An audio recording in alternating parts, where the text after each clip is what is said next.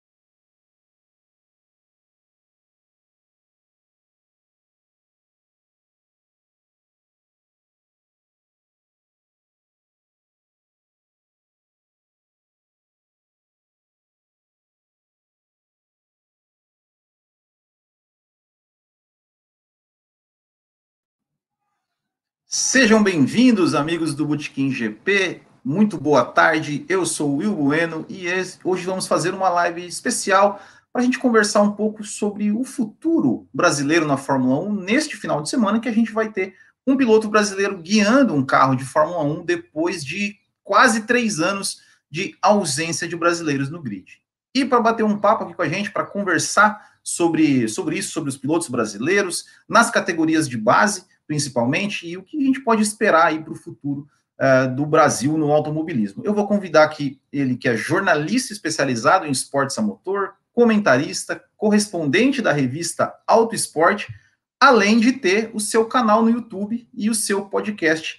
Lito Cavalcante, seja muito bem-vindo. Primeiramente, muito obrigado por ter aceitado o meu convite. É isso aí, seja muito bem-vindo. Eu que agradeço, eu agradeço o convite, é um prazer muito grande estar aqui com vocês.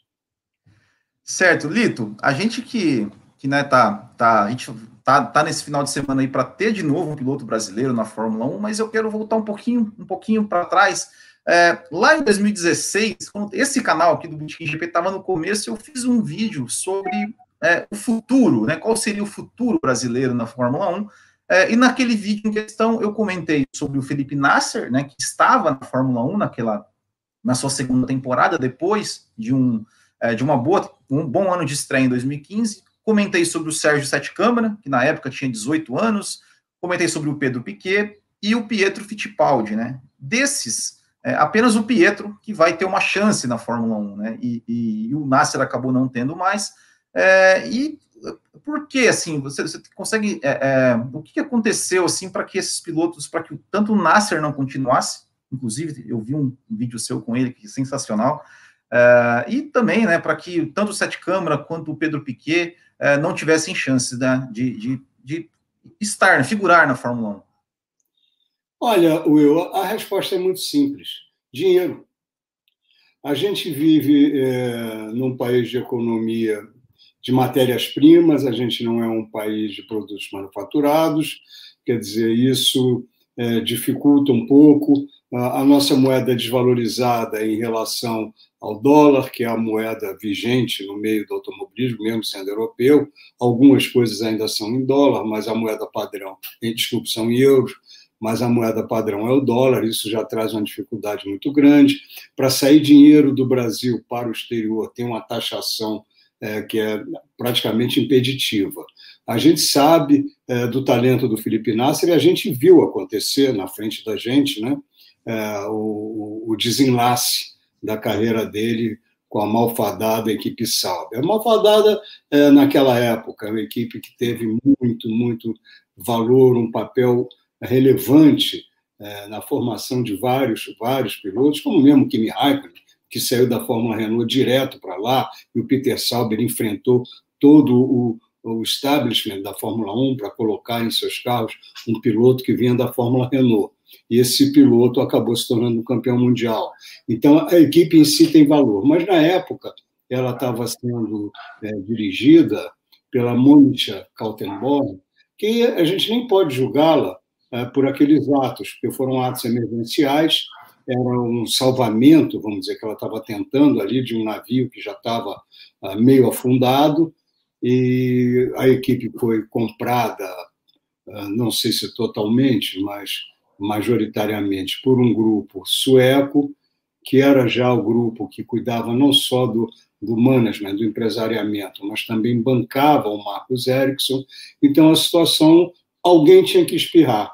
Espirrou o Felipe, que que estamos vendo, revendo isso agora no caso do Sérgio Pérez não há a menor dúvida que o Pérez é mais eficiente é, do que o, o, o, o Lance Stroll, mas tem que abrir uma vaga para o, o, o Sebastian Vettel, e com isso vai sair não o, o, piloto menos eficiente, mas aí entram essas circunstâncias. Né? O, o Lance Stroll é, é filho do dono, um dono que só entrou no automobilismo para poder melhorar a, as chances do filho. Então, não tem nem, tem, nem teria sentido, nesse momento, é, ele acabar com esse projeto dele, que sempre foi norteado pela carreira do filho, para manter uh, o melhor piloto. Mas o fato é que é exatamente esse. Isso também veio acontecer em outras circunstâncias com as limitações do, do, do Sérgio Sete Câmara, um piloto que esteve até agora, é, ele é muito contestado pelo uh, público geral, pelo público que não tem um conhecimento maior do automobilismo, mas ele é um excelente piloto, quem tem noção do que é automobilismo, não precisa nem ser um grande conhecedor, olha e imediatamente consegue enxergar as qualidades do Sérgio. Tá? Bom, basta ver agora na, na Fórmula E, ele terminou essa pré-temporada, depois de ter feito apenas seis corridas, com equipe de segundo ou terceiro patamar, terminou em segundo. Quer dizer, ele é um piloto realmente muito forte, tanto que estava na função de piloto reserva das duas equipes da Red Bull no ano passado, função na qual ele era pago, não tinha que levar nenhum patrocínio. É, e, e, até assim, né, a gente está. É, porque a gente, a gente fala, por exemplo, o Pietro Fittipaldi, né? Eu, eu escuto muita. É, já vi algum, alguns, alguns comentaristas até falarem assim que, o, digamos, o timing né, do, do Pietro Fittipaldi para a Fórmula 1 é, até já passou, porque ele já estaria velho. Né, mas o Pietro Fittipaldi ele tem 24 é. anos apenas, né? É, é assim como. Ele sofre desse mal que é se você me permite até ter um até pouco elegante, isso para mim é igual a ejaculação precoce. Não tem o menor sentido se dizer isso. Tem um menor. Sim. Automobilismo na natação. Se eles olharem um pouco para a história do automobilismo, eles vão ver campeões é, que, que chegaram à Fórmula 1 já depois dos 30 anos. Então, isso, amigo, é ar quente, sabe? É. É, é, é, é conversa sem, sem embasamento. Ou vem, eles veem uma tendência que não se justifica, que é uma tendência casual, e empregam isso como uma lei. Não tem menor sentido se dizer isso. Eu, muito pelo contrário, eu estou muito ao contrário. Eu acho que o piloto chegar muito jovem na Fórmula 1 é altamente prejudicial para ele e para a Fórmula 1. E se você for ver, muitas vezes os acidentes que têm acontecido aí são acidentes que vêm apenas da precipitação, apenas da ansiedade. Agora, a tal história, a juventude é uma doença que o tempo cura. Então, se eles sobreviverem a essa, ideia, essa, essa idade de loucuras, eles podem se tornar bons pilotos, mas vai custar. Não, com certeza, né? Eu até, até o próprio exemplo do Lance Stroll, né? Você comentou aí, Lance Stroll, é, parece que poderia ter entrado um pouquinho mais tardiamente, poderia ter feito uma, uma carreira um pouco mais sólida na, na base antes de, de entrar, já que ele teria vaga cativa de qualquer, de qualquer maneira, né? É, mas a, a, questão, assim, como eu falei, né, é, é, é tanto o Sete Câmara, quanto o Pietro, quanto é, o próprio Piquet, quanto o, é, o, Felipe, o Felipe Nasser, eles ainda são jovens. A gente, como você falou, né, os pilotos, o Damon Hill entrou na Fórmula 1 com 32 anos, foi campeão do mundo. É, o, é, o, Ayrton Senna, ele, ele entrou com 24, né, que é a idade, por exemplo, que o Pedro tem, sem fazer qualquer tipo de comparação. mas esses pilotos ainda jovens, eles será, será que, que, que a, a, a, Fórmula 1 assim está totalmente fechada para eles? É, porque a gente vê cada vez pilotos mais jovens entrando. Eu não, eu não sei, tem, tem, a questão do dinheiro, né, que você bem colocou, é, mas é, é, será que essa questão de a Fórmula 1 entrando cada vez, os pilotos que entrando cada vez mais jovem na Fórmula 1, assim, não vira uma, uma pressão muito grande? Porque pelo menos eu, eu comecei a acompanhar a Fórmula 1, né? Eu sou, nasci em 83, então no final dos anos 80, ali para o começo dos anos 90, e parecia que quando entrava pilotos, assim, seja brasileiros ou estrangeiros, parece que eles tinham uma, uma digamos, um processo de maturação maior nas categorias de base. É, e parece que isso está tá cada vez mais, mais cortando, que a gente acaba ouvindo esse tipo de coisa, né? De, tipo, nossa, 24 anos, ah, já passou o timing dele na Fórmula 1.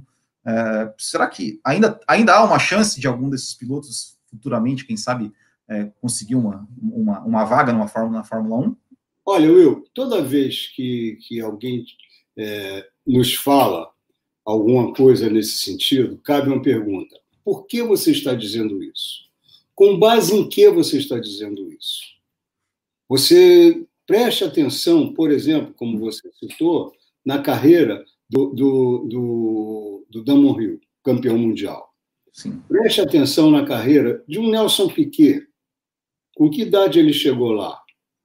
Preste atenção na, carreira do Nigel Mansell, outro campeão mundial. Então, não tem uma razão para isso. Não é natação, não é atletismo. E o, atletismo que eu falo não é nem o de fundo, né? é o de sprint.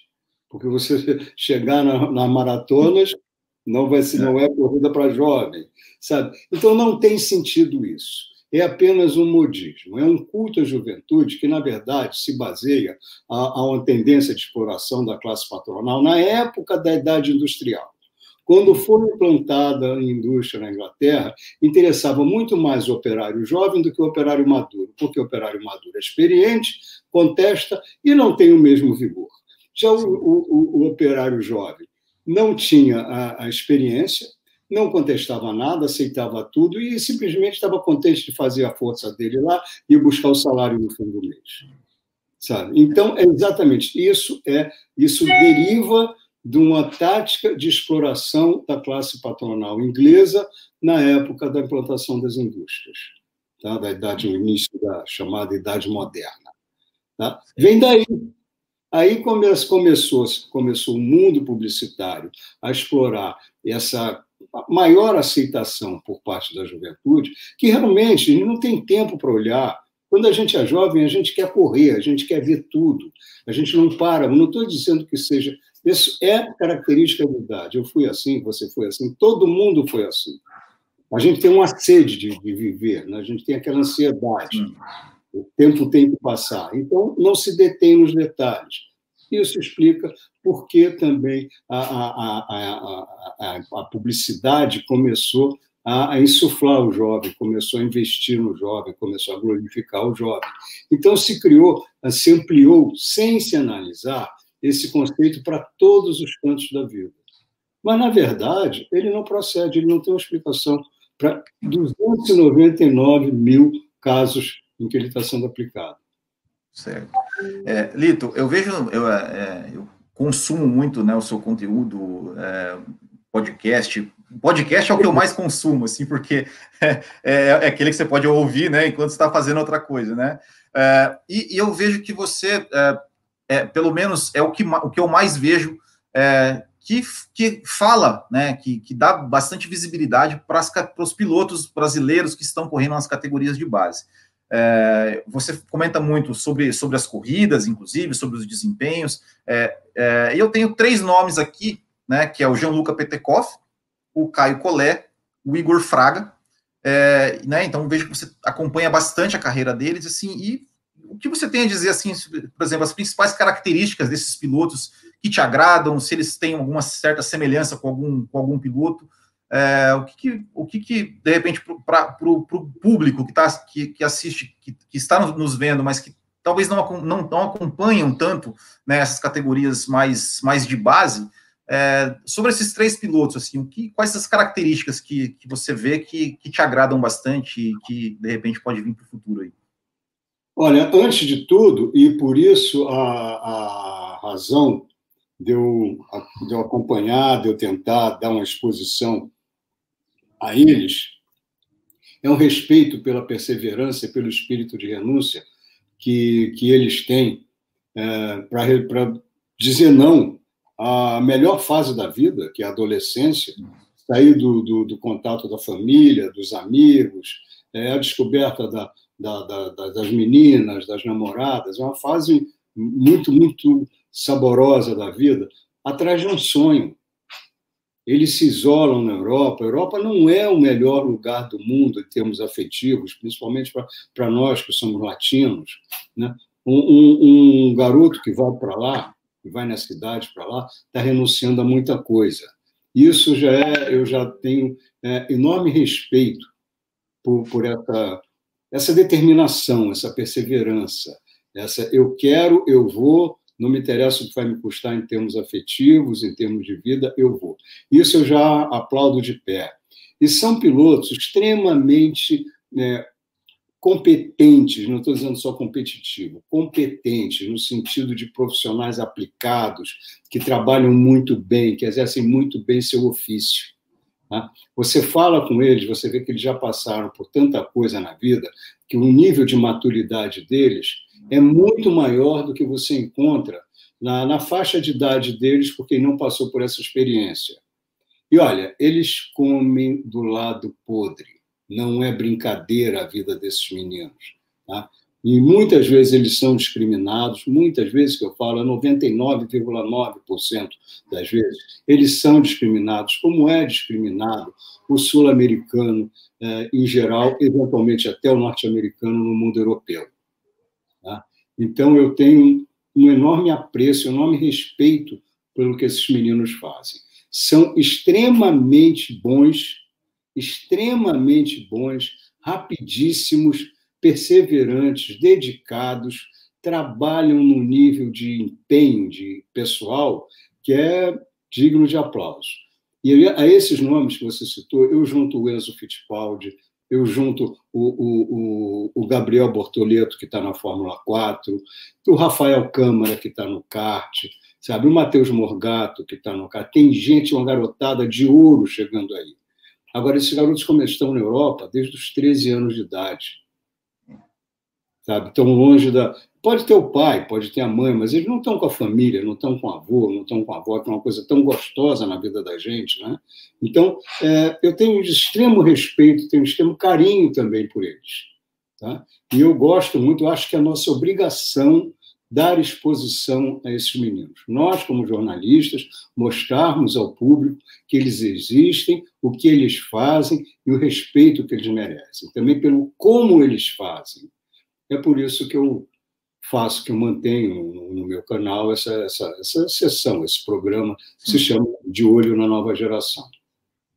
Sim. Aliás, nesse fim de semana, se encerra o Campeonato Italiano de Fórmula 4, onde o Gabriel Bortoleto está em sexto. Ele teve muitos problemas, que eu não sei até que ponto são problemas casuais, uh, com problema de motor. Sei que nós de todo mundo. Na hora do seco, tem sempre um probleminha no motor dele. Uh, ele está em sexto, pode chegar até a, ao terceiro lugar no campeonato, se der tudo muito certo. É um piloto com futuro enorme. E o Petekoff também. Os dois estão correndo em Valelunga é, nesse fim de semana. E o Petekoff é, tem como, como adversário na luta pelo título, ele está liderando por dois pontos. É, a contagem é igual da Fórmula 1, 25, 18, 15, 12, e ele tem como adversário nessa luta o Arthur Leclerc, Leclerc. irmão do Charles Leclerc. Os dois, tanto o Petekoff quanto o Leclerc, são pilotos da academia Ferrari, e os dois correm pela mesma equipe, a Prema. É, eu acho que vale a pena até acompanhar no YouTube, quem quiser pode ver as corridas, ou no Motorsport TV, daquele site motorsport.com, vale a pena acompanhar. Tem, tem locução em inglês, que eu prefiro ao trabalho do, do comentarista italiano, que ele só vê o Leclerc na frente, falando que parece que ele está querendo descobrir um outro Charles Leclerc, né? e não vê os outros ótimos pilotos que tem na categoria. Mas, de qualquer maneira, quem quiser se, ter, se inteirar, ver isso, ver a Fórmula 4, poder já acompanhar, avaliar esses meninos e também não cair nesse conto do vigário que o automobilismo brasileiro acabou e que não tem mais futuro. É, e, e, tem é, é, é, alguma algum desses pilotos assim que mais te chama atenção por alguma característica específica é, em termos de pilotagem mesmo, assim, que, que você acha que vale a pena destacar? Ah, olha, posso falar de todos o Bortoleto e o Petekoff pela agressividade, eles são aguerridos. Não ande na frente deles que você vai ter problema. Sabe? Não, não problema de jogar sujo, de bater, sim, não. Sim. Mas quando você não imagina, tá ele vindo nas freadas, todas as rodas bloqueadas, põe o carro do lado, ele vai te passar. Eles são absolutamente aguerridos. Não estão ali para chegar em segundo. Né? Não, note bem, reforço, não são desleais, não são antiéticos. Acontece uma batida ou outra, eles causando e eles sendo também vítima, como acontece no automobilismo monomarca, onde tudo é igual, onde tudo é muito próximo. Eles são muito agressivos. O, o, o Igor Fraga é, ele é um gelo, ele é excelente, ele é rapidíssimo. Agora, o mundo pode estar caindo do lado dele, que ele está dirigindo o carro dele. Não existe nada além dele, o carro e a pista. Ele é impressionante. Ele é muito, muito, muito bom. Caio Collet também é, é, é, é, de, é de gelo, também é muito eficiente. É duro ficar na frente dele também. Esse ele fica martelando. Se ele está em segundo, ele fica martelando o primeiro, fica martelando, martelando, martelando, até tomar a primeira posição, o que normalmente consegue. Então, são esse, essas são as características dele deles. O Enzo Fittipaldi também é um ótimo ultrapassador. Ótimo. Ele, esse ano, deixou isso muito claro, porque, hora nenhuma, ele teve um carro bom é, nas provas de classificação. É, e não foi só, não é, não é uma culpa da equipe, ele também estava no primeiro ano numa categoria como a Fórmula 3 FIA, é que, a exemplo da Fórmula 2, se treina muito pouco e usa um tipo de pneu diferente de tudo que se usou antes nas categorias de base. É um pneu que tem uma volta boa na prova de classificação. Se você não aproveitar essa boa, quer dizer, você sai, faz um aquecimento e pum! A volta seguinte, você já tem que fazer a. a, a, a vai ser a posição, a sua posição no grid vai estar determinada ali. Isso depois de um treino de meia hora, que é o treino livre. Então, são situações muito difíceis. Essas categorias são feitas realmente para enriquecer a equipe é, para o piloto ficar três, quatro anos na categoria, porque leva tempo para dominar isso. Tá? Mas ele, com isso, largou muitas vezes atrás e ele veio progredindo de uma forma, muda, fazer 10, 12 ultrapassagens numa corrida de meia hora, sabe? Eles são, são muito promissores, esses pilotos, são muito promissores, sim. Temos uma geração chegando aí de ouro, né? E temos lá na frente já o Drogovic, que já é um é. piloto completo, já é um piloto maduro já está pronto aí para chegar à Fórmula 1. Note bem, para chegar à Fórmula 1. Sim. Chegar à Fórmula 1 é uma coisa. Aí vai chegar em outro mundo e vai ter que aprender muito, muito, muito mais coisas. Mas ele, ele não vai para a Fórmula 1 agora, que eu acho até que está certo, porque ele teve um ano de Fórmula 3 FIA, um ano de Fórmula 2, não vai fazer mal nenhum ele amadurecer um pouco mais na Fórmula 2. Então, Depois também não, não adianta chegar agora na Fórmula 1 porque não tem lugar. Né? Vai fazer igual o Mick Schumacher e o Nikita Mazepin, que estão seguindo os passos que me parecem passos rumo ao despenhadeiro. A gente já viu muito piloto bom chegar lá e chegar na equipe errada. A gente tem o caso aqui do Lucas de Graça, a gente tem o caso aqui do Bruno Senna, que em outras categorias se tornaram campeões mundiais. Então, a capacidade deles está acima de qualquer é, crítica, qualquer dúvida. Chegaram em equipes erradas e daí para frente não foram. Eu acho que a Haas é um desses casos. É, mas o problema, o problema é que não tem muita opção também, né, Lito? Porque a Fórmula 1 ela se tornou tão reduzida né, que, que, que as, as vagas elas são limitadas. Se a gente pensar que né, hoje são 20 carros e 10% dessas vagas elas são cativas, né, porque tem o, o Stroll e tem o Latifi, e agora até né, o, Maze, o Mazepin ali né, é, também, né, então são três vagas cativas, restam, restam 17, né, e sem, e sem não, chance. Não, não. Nem 17, para quem está chegando, é, é quase é, nada. Se você exato. tiver cinco grandes, quer dizer, só vão é. sobrar sete. É. Né? É, é uma situação difícil, Will. Você tem toda a razão nesse aspecto. Agora, e eles também não podem dizer não. Eu não sei se você conhece o Luiz Coelho, é, um piloto, um piloto brasileiro que o Brasil desconhece, né? Ele foi campeão da, da Fórmula Renault inglesa, por isso ele passou, foi companheiro do Jenson Button na Fórmula na, na Fórmula 3, equipe oficial da Renault, na Inglaterra também. E ele, por ser campeão da, da Fórmula 3, desculpe, da Fórmula Renault, ele ganhou como prêmio, era o prêmio para o campeão, um teste na Williams, na época que era Williams Renault. Aí ele testou, blá, blá, blá, blá, aí um jornalista perguntou para ele, é, mas não está um pouco cedo para você ir para a Fórmula, para você pensar em Fórmula 1? Ele falou, olha, isso está fora do controle do piloto. Tá? Não é o piloto que escolhe a Fórmula 1, é a Fórmula 1 que te escolhe.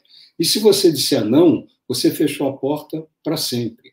Então tem essa situação. O Mick Schumacher e o Nick Mazepin, o Mazepin é outra situação, como é o Stroll, como é o, como é o Latifi, são outras situações. Esses têm a chave dos dólares, né? a chave do cofre, então eles entram e saem a hora que quiserem. Não lá na frente, mas nas equipes menores. Então, mas eles chegaram no, no momento errado. O Schumacher ainda pode se salvar por causa do sobrenome. Tem muito interesse de, de mercado na Fórmula 1 em ter um novo Schumacher. Né? Até esse nome se firmar, eu acredito até que se firme que ele é um bom piloto. Não é, não é como pai de jeito nenhum, mas é um bom piloto. Tá? É, mas se ele bobear, se ele se desgastar, daqui a dois ou três anos, ah, não deu certo. E pode, corre esse risco, reduzido por causa da abrangência do nome Schumacher mas corre isso. Então, tem essas situações.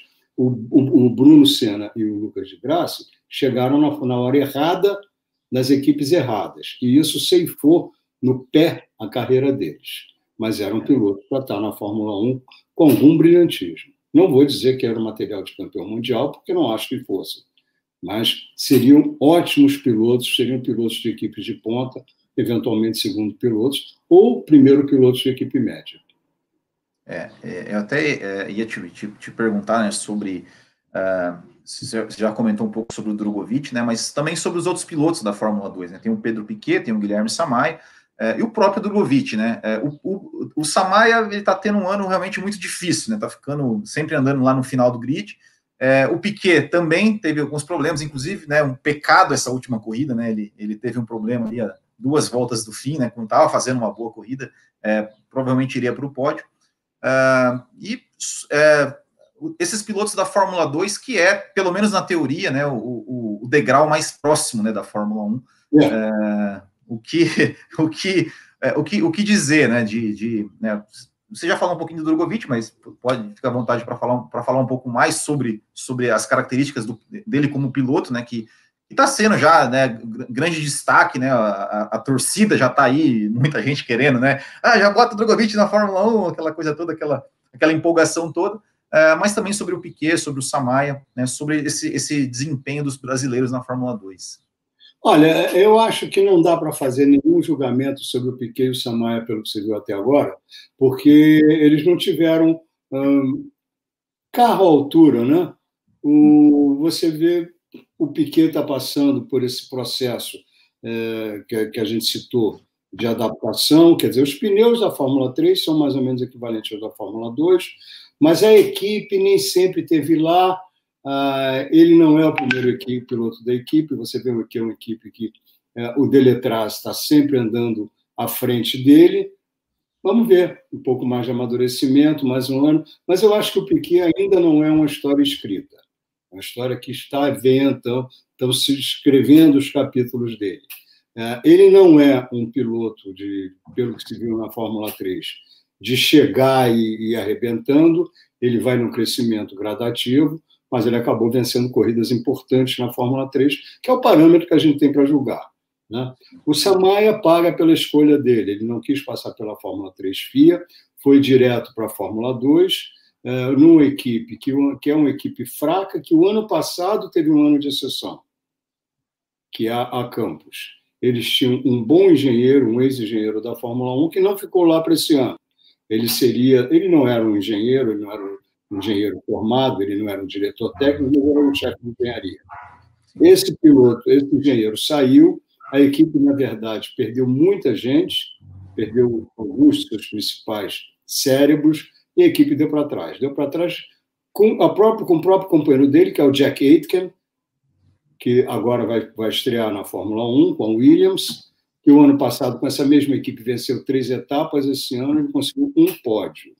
Tá? O, o Samaia, sem experiência com esse tipo de pneus, sem experiência uh, no ambiente né, da, da, da Fórmula 2, ele fez uma aposta e não foi realmente, não teve resultados muito uh, resultados, colocações, classificações uh, que chamassem atenção. Mas não era essa a, a, a intenção dele. É, ele já sabia que era um ano de aprendizado. Aprender, ele aprendeu muito. Agora, ele vai ter que. O ano que vem não vai ser mais um ano de aprendizado. Então, ele vai ter que aplicar essas lições. Em que equipe ele vai estar?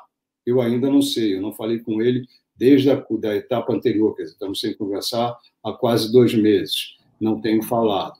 Vou falar, pretendo falar a semana que vem. Vamos ver por qual equipe ele vai testar. Vai ter o teste da Fórmula 2 junto com depois de Abu Dhabi, né? É, e, e a gente já sabe que o, o, o, Ou vai ser agora depois do Bahrein, se não me engano, tenho que ver isso melhor. A gente já sabe que o, que o Drogovic, ele me falou, no dia, no dia que ele venceu, no sábado, logo depois, ele desceu do pódio e ele, ele me atendeu, eu fiz uma entrevista com ele, está lá no YouTube, para quem quiser ver. É, coisa rápida, porque estava muita gente em cima dele, ele me, me, me distinguiu com essa atenção. Aí ele falou, rindo, não, já sei para onde é que eu vou, qual equipe eu vou para o ano que vem, vou ficar na Fórmula 2, mas eu não tenho, não tenho, eu não posso dizer aonde para onde eu vou. Tá ótimo, vamos respeitar, não pode, não pode. Mas ele, ele agora vai testar pela Univirtuose.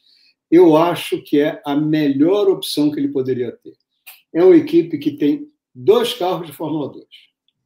Não tem Fórmula 4, não tem Fórmula 3, não tem Fórmula Renault, não tem outra coisa. Quer dizer, é um grupo de racers, de pessoas apaixonadas, de profissionais apaixonados pelo automobilismo. O Tony, que é o chefe da equipe, eu conheço desde que ele era engenheiro, há muito tempo, na, na, na Fórmula Renault, da equipe do David Sears vários brasileiros passaram por ele. Ele sabe tudo, ele tem mais de 30 anos de experiência naquilo ali. Eu acho que basta ver o que, o que a Univirtuose tem feito. O que ela já fazia desde o tempo que ela era Russian Time. Sabe? Então, é, é eu acho uh, uma, super equipe, a melhor equipe para ele ir. Sabe? Teve um ano difícil com o Guan Zhu, Zhou, né? Uhum. Chinês, que é muito melhor do que pareceu esse ano. O, o Zhou real é o do ano passado. E teve um ano ótimo com o Carlos Nylot, que está aí disputando ainda o campeonato. 12 pontos atrás do Mick Schumacher. Uh, pode ainda ser campeão? Eu duvido, mas pode ainda ser campeão. É, e eu acho que essa é a equipe certa. E para o Drogovic, eu acho que ele tem. Uh, ele tem uma cabeça muito boa. Ele tem uma cabeça muito boa. Teve um dos, dos, dos as escolhas dele são sempre certas, né? E teve um dos programas que eu fiz com ele que eu perguntei: e essa história de, de você não estar numa academia, isso te atrapalha? Não seria bom? Não seria mais fácil você conseguir um, um, um, lugar numa equipe de ponta. Ele falou dos prós e contras. Vale a pena, quem tiver tempo, quem tiver vontade, ver o que ele fala sobre isso. Né? E ele foi para uma super equipe que não é uma das equipes que já estão encampadas pelas, pelas academias de pilotos. Quer dizer, foi a saída perfeita. Ele não está aí amarrado a ninguém, a nenhuma fábrica. Tudo bem, uma fábrica te abre uma porta e te fecha outras nove. É. O caso do Jack Aitken, que estava lá na Renault, saiu da Renault para ser terceiro piloto na Williams, porque ele achava que na Renault ele não ia chegar à Fórmula 1. E na Williams não teria mais chance. A aposta dele deu certo aí. Deu certo. Se ele não vai ficar, é outro caso. Mas aí depende dele. É aquilo que todo pai de piloto que, foi, que é ex-piloto fala: eu posso abrir as portas, mas ele é que tem que manter a porta aberta. Então, no caso aí, o pai falando em relação ao filho, o Rubinho falando em relação ao, fi, ao filho, o Emerson falando em relação ao, ao, aos netos, é isso aí. Então, a porta se abre, o piloto tem que mantê-la aberta. Agora, o Jack Aiton conseguiu que essa porta se abrisse. Se ele vai se manter aberta ou não, a gente vai começar a ver a partir de agora. Mas ele chegou lá. Sim, e, e aqui, ó, o Bruno Nóbrega, né, ele, ele, falando do Drogovic, né, é, a, a, ainda acha que, que ele pode gerar interesse de alguma equipe pelo, pelo talento, né? Alguma que não precise priorizar a vaga pelo dinheiro? Claro que pode, claro que pode. Ele tem talento para isso. Ele pode gerar interesse de qualquer uma. De qualquer uma. Ele pode gerar interesse no Red Bull, ele pode gerar, gerar interesse da, da, Eu não sei o nome, da, da empresa do, do, do do Total Wolff, que é do Total Wolff, do Mika Hakkinen e do Didier ah. Coton. Didier Coton é um super, hiper empresário, trabalha bem low profile, bem discreto, mas é um dos melhores. Né? Pode, sem dúvida pode. Eu acho até que deve. Você não tenha dúvida que o nome dele já é bastante comentado no paddock da Fórmula 1. Dele, do Schwartzman, de todos esses estreantes que chegaram tão bem na Fórmula 2. Sim, é... Ele não tem o apoio do Honda como tem o Tsunoda, mas pode ter de outro. Com certeza. É, só o recado aqui para o pessoal do chat, tá? Daqui a pouco, no final ali, eu vou passar algumas, algumas, alguns comentários aqui, só para a gente não perder aqui o nosso, a nossa, nossa linha aqui de. É, Lito, eu te perguntei no, na, na, sua live lá que você fez é, pós é, qualificação do GP do Bahrein, e eu, eu achei sua resposta muito só uma correção, não é pós, não, é pré. Eu começo meia hora antes. Não, mas foi. Tu faço tudo mas... no Qualify e depois fico conversando. Eu faço isso no Qualify e na corrida. É, é, então, bom, mas enfim, foi no sábado, eu sei que foi no sábado. Horas, horas de mês, é, é, e, eu, eu, eu, depois, mas é engraçado, é, legal, é, é, é, é, era uma dúvida que, que eu sempre tive, né, como, como, como fã de automobilismo, mas leigo nessa parte mais, vamos dizer, burocrática da coisa. Uh, e, e eu, eu, vou te, te, repetir a pergunta, porque eu achei sua resposta muito esclarecedora, mas que, que eu te perguntei assim, uh, sobre a possibilidade da gente ter no Brasil né, uma categoria de fórmula uh, forte como a gente tem a Stock Car aqui no Brasil. Né? Então, eu gostaria que você, você me, pudesse, por gentileza, repetir a resposta que você me deu. Tá, eu não acredito. Eu não acredito porque as categorias de fórmula elas estão cada vez mais restritas no mundo inteiro. Primeiro pelos cursos estratosféricos, tá? que é uma você para ter uma categoria é, de fórmula hoje, você é, obrigatório, é obrigatório quase ser um, um chassi de fibra de carbono, e aí você começa a falar em custos de centenas de milhares de dólares, sabe? desculpa, centenas de milhares, em centenas de, de, de é, milhares, não milhões. Milhares. Centenas de milhares de dólares, sabe? É, é, é difícil para um país como o nosso, para um país como a Argentina. Agora, quando você concede, é, né, se concede é, o direito de fazer categorias de base com chassis tubulares, é, já com nível de resistência, com um know-how de construção, que eles têm um nível de segurança no anti-choque quase tão bom quanto a fibra de carbono, que é um dos casos da, da, da, da, do, da futura Fórmula V do Brasil, que está sendo aí implantada, que é uma herança deixada pelo Ricardo Dívila, pelo saudoso engenheiro Ricardo Dívila, que foi projetista da, da, da Copersucar, um homem que trabalhou em todas as categorias do mundo, Tá? Foi profissional de automobilismo do primeiro ao último dia da sua vida, né? uma morte recente, e você tem os grids, como estão os grids da Fórmula V aqui em São Paulo. Estão crescendo a cada dia. Teve uma, divergência, criou-se a Fórmula V, a Fórmula 1600, e os dois grids são cheios. Estão aparecendo novos pilotos, sabe? O Wilson Fittipaldi é uma espécie, uma espécie não, ele é um coach geral da categoria.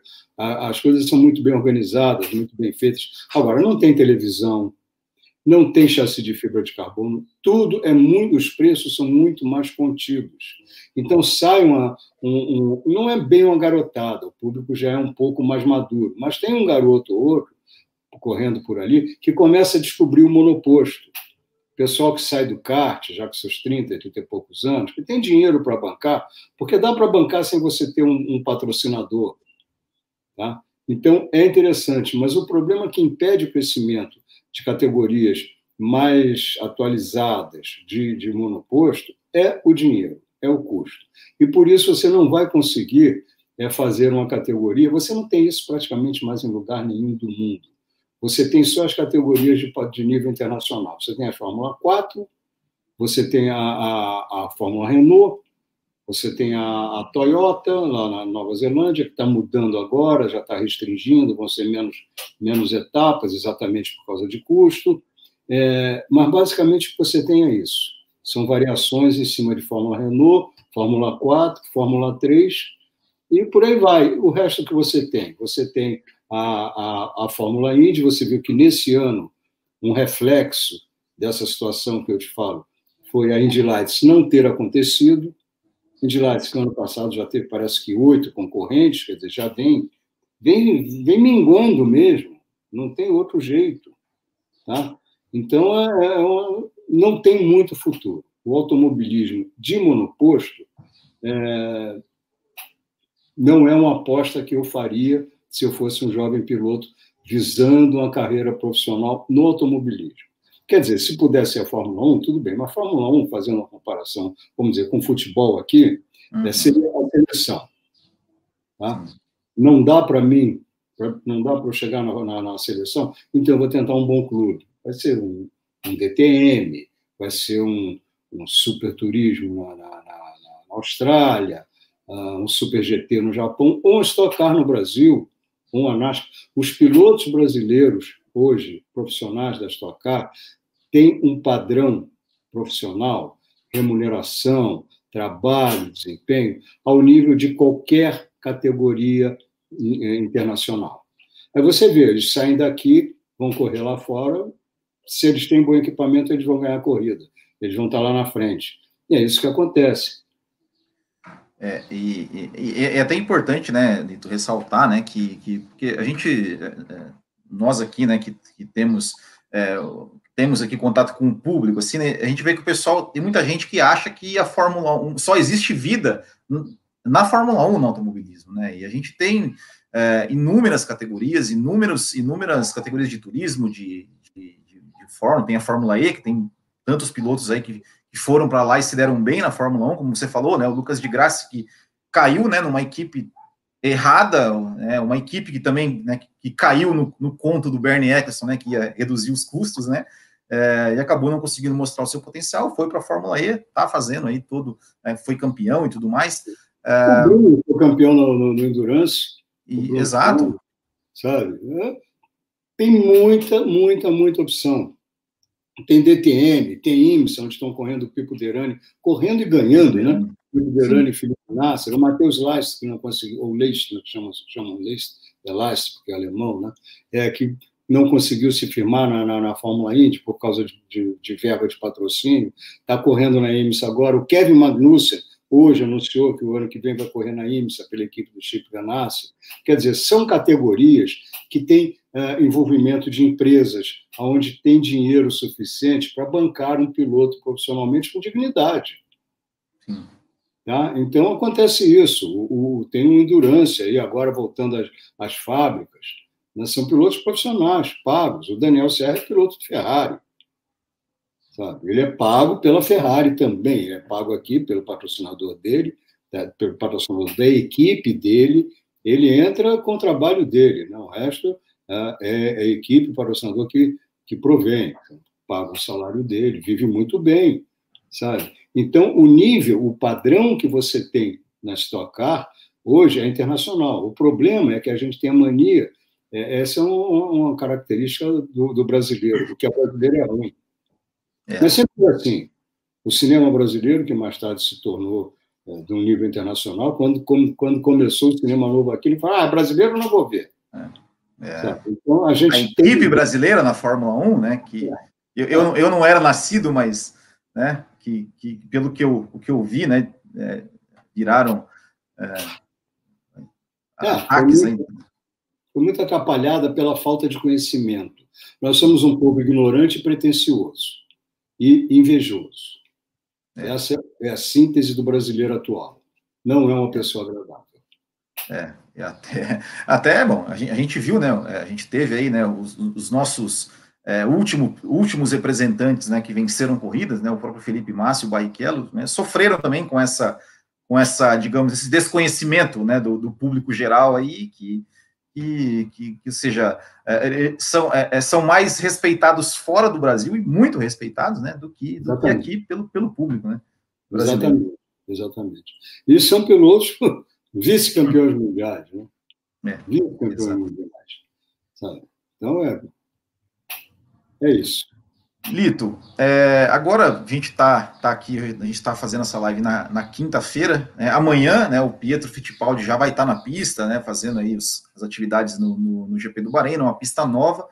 É, o que, que, a gente pode esperar do desempenho do, do, do, do Pietro Fittipaldi entrando num, num, carro que, que ele é, não guia muito tempo, né, guiou, guiou muito pouco. Acho, acho que esse carro ele nem guiou, né, no, no é, é, é o que a gente pode esperar né, do desempenho do Pietro Fittipaldi nesse GP do Bahrein? Olha, uh, Will, é, é, é, importante a gente ter muito claro nas nossas mentes que o carro não permite nada e que um piloto sem um carro ele está a pé. O desempenho de um piloto depende do equipamento que ele tem. Então, o que a gente pode esperar é que ele fique próximo do tempo do Kevin Magnussen, que é o companheiro da equipe dele. Agora, o Kevin Magnussen vai estar fazendo a 16ª corrida dele neste carro, sem contar os períodos de teste. Ele tem muita quilometragem no carro, com o qual, como você bem falou, o Pedro não sentou. Ele testou seis dias o carro do ano passado e, mesmo assim, não rodou muito, foram 1.800 quilômetros. 1.800 quilômetros, para a gente que vai pegar uma estrada, é uma distância sem fim. Para um teste, para um piloto sentir, vestir o carro, não é suficiente. Pelo contrário, não é nem metade do suficiente. É muito pouco. Por outro lado, ele passou muito tempo fazendo trabalho de simulador.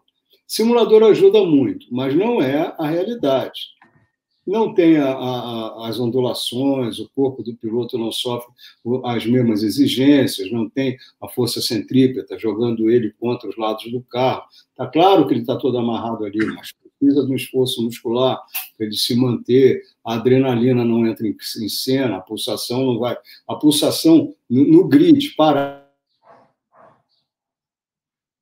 de um piloto nessa condição é 150 batimentos. 150 batimentos é um nível de, de esforço. Se você for correr, se você for nadar, se você for fazer qualquer coisa, quando você vê seu coração batendo 150, você vai olhar, está te faltando é, ar, está te faltando respiração, você está totalmente empenhado. Isso acontece quando o cara está parado. Então você imagina o nível de tensão que tem numa situação dessa, que não tem no simulador.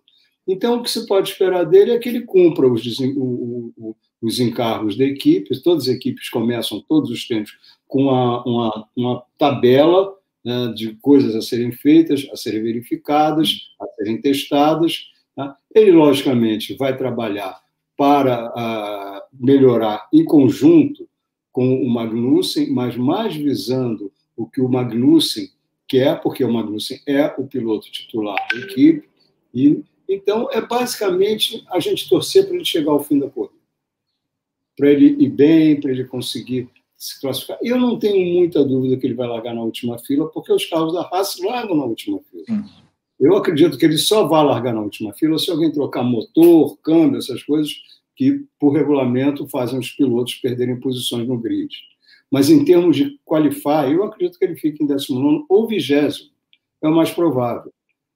Tá? Até é, na situação, deve estar uma fila atrás de onde deve estar o Jack Aitken, porque a Williams conseguiu ser um pouco melhor agora do que o, o carro da Haas. Agora, pode acontecer muita coisa, mas isso é o que eu acredito que vai acontecer. Essa é a ordem natural das coisas. Não é porque ele é brasileiro, não é porque ele é Fittipaldi, não é porque ele é moreno, porque ele é louro, porque ele é ruivo, porque ele é verde, porque ele é cor de abóbora. Isso não tem a menor influência. O que influencia é a possibilidade de explorar ao máximo as possibilidades do carro. E isso eu tenho certeza que ele vai fazer. Só que é importante o público ter consciência de que as possibilidades do carro são pequenas. Sim, e, também a questão dele, dele sentar num carro que ele não conhece, né? Eu até é, falei aqui na, na segunda-feira, falei, olha, se, se ele conseguir andar é, meio segundo, menos de meio segundo do Magnussen, eu já, eu já vou achar que ele fez um ótimo desempenho. E eu concordo com você. Porque chegar lá e, e, e sentar não é, não é fácil. Lito, não. agora, Lito, agora, agora só para a gente passar aqui umas, um pessoal do chat aqui, eles mandaram algumas perguntas já um pouco fora do assunto né, de pilotos brasileiros, mas é, é interessante aqui. Ó, Lito, grandes pilotos do passado que não ganharam títulos, qual o seu preferido? Stirling Moss, Chris Amon, José Carlos Passe, Rony Peterson. Olha, a fila é enorme. Viu? Muita gente, tem muita gente boa que não teve chance. Muita gente boa. Não sentou no carro certo na hora certa. Carlos Reutemann, da Argentina, excelente piloto, mas esse tinha o dom, ele parecia o Fernando Alonso na maioria dos tempos dele. Está no lugar certo na hora errada. Guiou para Ferrari, guiou para Williams, sempre no ano errado. Olha, então ele está perguntando sobre você, se você vai para algum canal de TV em 2021. Ó, que, eu né? posso responder em 2021, André, mas eu não estou para lugar nenhum, não. Ninguém me chamou para lugar nenhum. E olha, quer alguma coisa? Estou feliz da vida. É, tá né? Tudo, ótimo, tá tudo perfeito. É, e, e, eu, eu aqui eu vou, eu vou, eu tenho que registrar isso, né? Porque é, como, como uh, você no YouTube, né, a sua interação com o público, é, você fica lá horas e horas respondendo pacientemente todas as perguntas de, sobre todos, todo o assunto de automobilismo é, e, e, fica lá e é muito gostoso dessa de, de, de ficar ali vendo, né? E, não, eu, eu, eu não é questão de ser paciente, é uma questão de você curtir como você está conversando com amigos sobre temas que você gosta. Não tem, não tem paciência, pelo contrário. É um sim, sim. Eu desfruto disso, sabe? É um prazer. E é exatamente é. por isso que eu estou dizendo que está tudo bem. Muito mais é. gostoso do que a televisão. Não estou, de maneira nenhuma, jogando pedra na televisão. É, foi, foi muito legal o tempo que eu passei lá, mas não tem essa interação do, com o público, isso não tem mesmo.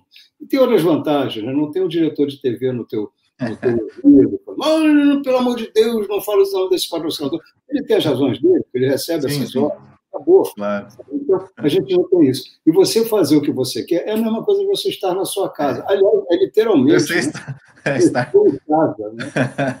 é verdade. E o que esperar do, Rus, do Russell aí, que, que, que é, é aquela que todo mundo queria ver, né? O Russell na Mercedes. Né? O que a gente pode esperar dele? Olha, Paulo, é, isso, de certa forma, é futurologia. É, eu vou falar o que eu acho que ele pode fazer. Se ele vai fazer ou não, não sei. Eu acho que ele, numa prova de classificação, ele é muito bom em classificação, mas o Bottas também. Quer dizer, se o Bottas eventualmente bateu o Hamilton, aliás, não foi, foi, não foi uma ou duas vezes, né? Sim. Se não me engano, esse ano foram quatro. Ele deve bater o Russell. Mas sendo um circuito em que você tem três retas, na verdade você tem uma curva difícil, que é aquela 6 para 7, né? Uma freada começado, uh, não tem muita dificuldade. Ele é um piloto habilidoso, ele já testou carros da, da Mercedes, não desse ano, mas ele vai estar sentando num carro que é herdeiro do anterior, tem algumas poucas modificações, um, um pouco mais de carga na parte traseira, de distribuição de peso, o, o, o, ponto, o equilíbrio aerodinâmico um pouco mais para trás, mas não é, é uma mudança da, da, da água para o vinho, sabe? É uma, uma pequena evolução. Eu acredito que ele pode largar em segundo, porque são três retas ele tem um motor Mercedes. Eu acredito, é o que eu espero dele. Se ele vai acontecer ou não, não sei, não sei. Eu acredito que ele tem frieza, tem maturidade uh, para fechar os olhos e os ouvidos para o mundo externo, né, para sentar no carro, saber que é ele, o carro e a pista. E nessa condição ele vai muito bem, eu não tenho dúvida disso não. Agora, durante a corrida, segundo ou terceiro. É o que eu acredito. E, e, e quem, e, na sua opinião, quem, quem dos. Do, porque, assim, de certa forma, ele vai entrar um pouco pressionado, né? Porque também é, é, aquel, é aquilo que todo mundo quer ver, né? O Lúcio na Mercedes, enfim. É, mas o Bottas também tem, vai estar tá um pouco, vai estar tá pressionado também, porque um companheiro novo, né? Ele tem, digamos, a obrigação de chegar na frente. É, qual dos dois você acha que vai estar tá mais pressionado nessa corrida? Ou você acha que não tem pressão para nenhum? Will, quando você está em qualquer atividade de projeção internacional que é mostrada ao vivo para o mundo inteiro, a pressão é natural. Sim. Se você não está acostumado com pressão, você não, não, não faria o que esses caras já fizeram na Fórmula 1, nas categorias de base, nas categorias anteriores. É, tem gente falando aí, ah, puxa, mas a pressão na Fórmula 1. Uh, ah, tem piloto que fala pressão agora. Pressão eu tinha quando eu estava na Fórmula 3, que se eu não ganhasse, eu tava, tinha acabado minha carreira. Agora é café pequeno. Tá? Então, não vejo muito por aí, sabe? Qual é a pressão de um, de um jogador que vai cobrar um pênalti? Que vai cobrar um pênalti numa, numa, numa decisão por pênaltis? Que vai decidir um campeonato nos... Pressão faz parte. Na hora que você entra no ar, você está sob pressão. É. Quando você está fazendo o seu programa, você está sob pressão. Olha, e o Danilo, grande fã do Lito. Continue com o seu projeto. Os grandes beneficiados Danilo. somos nós, fãs do esporte a motor. Você é uma enciclopédia do esporte. Obrigado. É, é, é isso Muito mesmo. obrigado, né? Danilo. Continue faço, assim. faço, faço do Danilo as minhas palavras. É, Lito, queria te agradecer é, muito pela sua, por aceitar o convite de participar aqui da nossa live com a gente. É, gostei demais, é, como sempre, é, é, mostrando aí muita, muito conhecimento, muita propriedade, é, compartilhando né, o seu conhecimento aqui com, com nós fãs do automobilismo. e para encerrar, você aí, né? onde, claro, né, todo mundo aqui já te conhece, mas onde o pessoal te encontra se de repente, por acaso, né, tem alguém aqui que não que ainda não te segue? Ah, eu estou no, no YouTube, canal Lito Cavalcante. Ah, você já pôs aí, né? Cavalcante Lito no Twitter, Lito Cavalcante no Instagram, é, Lito Cavalcante traço jornalista no Facebook, ou Lito Cavalcante no Facebook, ou ainda Lito Cavalcante 2, dois em, em, em algarismos romanos, né? dois is maiúsculos. É, é fácil, é fácil encontrar, é fácil. Eu podendo respondo, Uh, tem vezes, tem gente que se magoa comigo, puxa, você nunca responde. Não é por intenção. Às vezes eu vejo uma pergunta, mas eu estou correndo, estou dirigindo, estou fazendo alguma coisa que não, não dá para parar e depois eu esqueço. Me perdoem por isso, eu tento ser uh, disponível dentro do, do, possível. Eu acho que eu tenho que retribuir ao público, faz parte das minhas obrigações retribuir ao público o carinho, a atenção que eles me dão.